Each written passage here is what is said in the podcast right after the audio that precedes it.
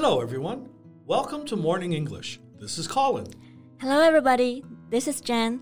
欢迎大家收听早安英文。Colin, have you watched any movie or show recently? Uh, yeah, I watched the um, the new Disney movie Cruella de Vil.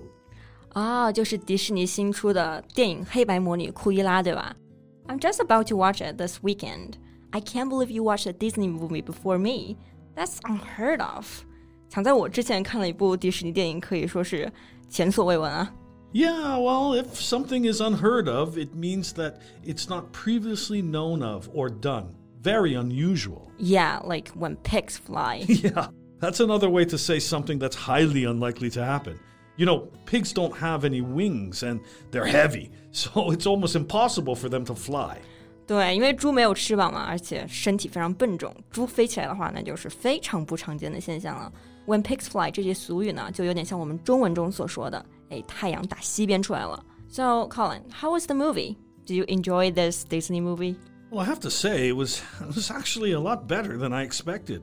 You know, to be honest, I, I had very low positive thoughts about this movie going in, but boy, was I in for a surprise. This movie blows every other live action out of the park.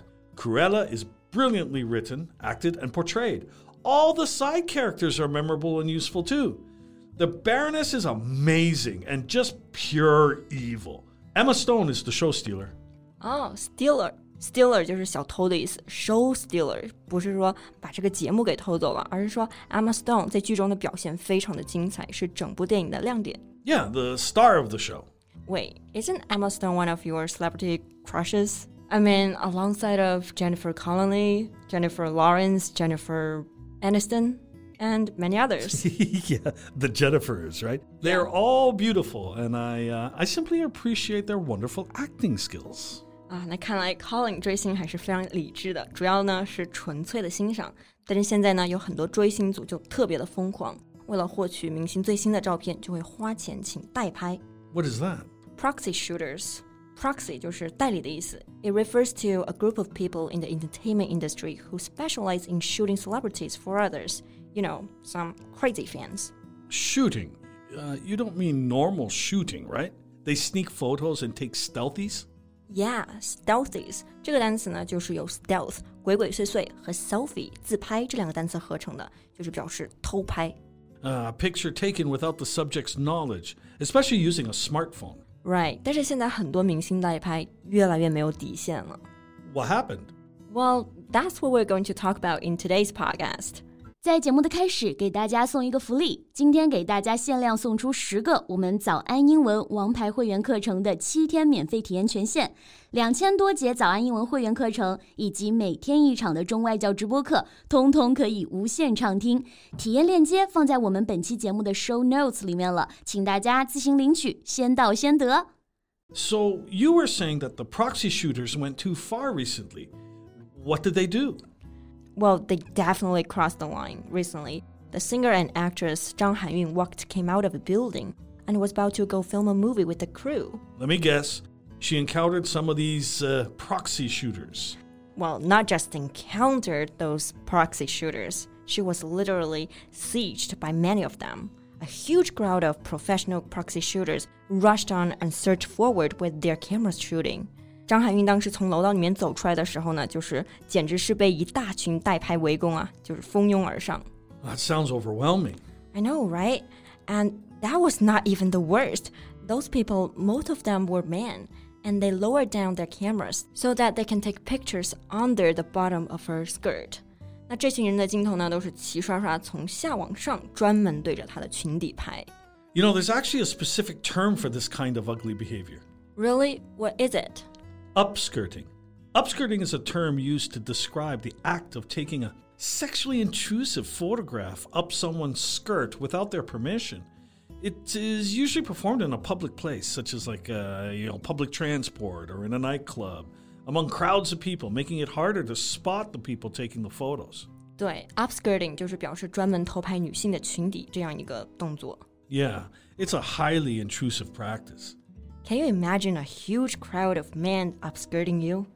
Well, I can only imagine how scary it must be for a female. So, how did Zhang Hanyun handle this horror?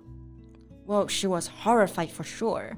So scared that she had to back a few steps with her knees bent. And she even begged those people, please don't squat down. 那当时呢，她碰到这种情况就非常的害怕，弯着膝盖倒退了几步，而且对那些代拍说：“求求你们不要蹲下。” Well, I think in this situation, Zhang Hanyun is not only a celebrity but a sexual harassment victim as well. Is this phenomenon very common in the Chinese entertainment industry? Unfortunately, yes. Celebrities such as Yang Mi, Nini, all had similar horrible experiences. Some celebrities stopped wearing skirts even in hot summer just to avoid situations like this. Yeah, I noticed when I was watching the Mango TV Gala last year. When female artists appeared on stage, the, the cameras were all aimed at their lower bodies from various angles, even with close ups. 没错，包括在很多正规的电视舞台上，摄像师全程捕捉的是女艺人的这个裙底和大腿。他们一上场的镜头就对准了他们的下半身，但是呢，给同场的男艺人的镜头都是视觉非常正常的正面直拍。I think it happens uh, not only on the stage of live galas, but also many TV shows and movies. Many photographers do this deliberately. Yeah, it shows no respect for female artists at all. You know, upskirting laws have come into force in the UK, and offenders face up to two years in jail, with the most serious put on a sex offenders register. That's amazing. I wish we had laws like this. Yeah, not just by regulating through laws and policies. I think society should also learn just to respect women. Right, and we should not tolerate those offensive and disrespectful behaviors. Every time we speak up and say no to this, we're protecting ourselves, other women, and making the society a better place. 当作为女性受到冒犯时，勇敢的说不，其实呢，也是在保护自己和更多的女性最好的方式。那今天呢，我们的节目就到这里了。Thanks for listening, everyone. This is Colin. This is Jen. See you next time. Bye. 今天的节目就到这里了。如果节目还听得不过瘾的话，也欢迎加入我们的早安英文会员。成为会员，您就可以无限畅听我们每天一场免费的中外教直播课，以及两千多节原创系统课程了。今天我们限量送出十个七天免费试听权限，试听链接放在我们本期节目的 show notes 里了，请大家自行领取，先到先得。This podcast is from Morning English. 学口语就来早安英文。